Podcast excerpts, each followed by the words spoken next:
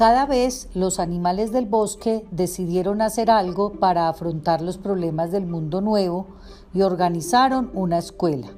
Adoptaron un currículo de actividades consistentes en correr, trepar, nadar y volar. Y para que fuera más fácil enseñarlo, todos los animales se inscribieron en todas las asignaturas. El pato era estudiante sobresaliente en la asignatura, de en la asignatura natación. De hecho, superior a su maestro, Obtuvo un suficiente en vuelo, pero en carrera resultó deficiente.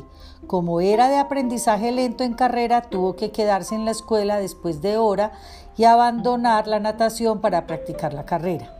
Estas ejercitaciones continuaron hasta que sus pies membranosos se desgastaron y entonces pasó a ser un alumno apenas mediano en la natación pero la medianía se aceptaba en la escuela, de manera que a nadie le preocupó lo sucedido, salvo como es natural al pato.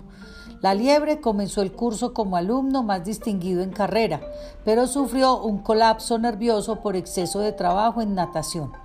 La ardilla era sobresaliente en trepa hasta que manifestó un síndrome de frustración en la clase de vuelo, donde su maestro le hacía comenzar desde el suelo en vez de hacerlo desde la cima del árbol.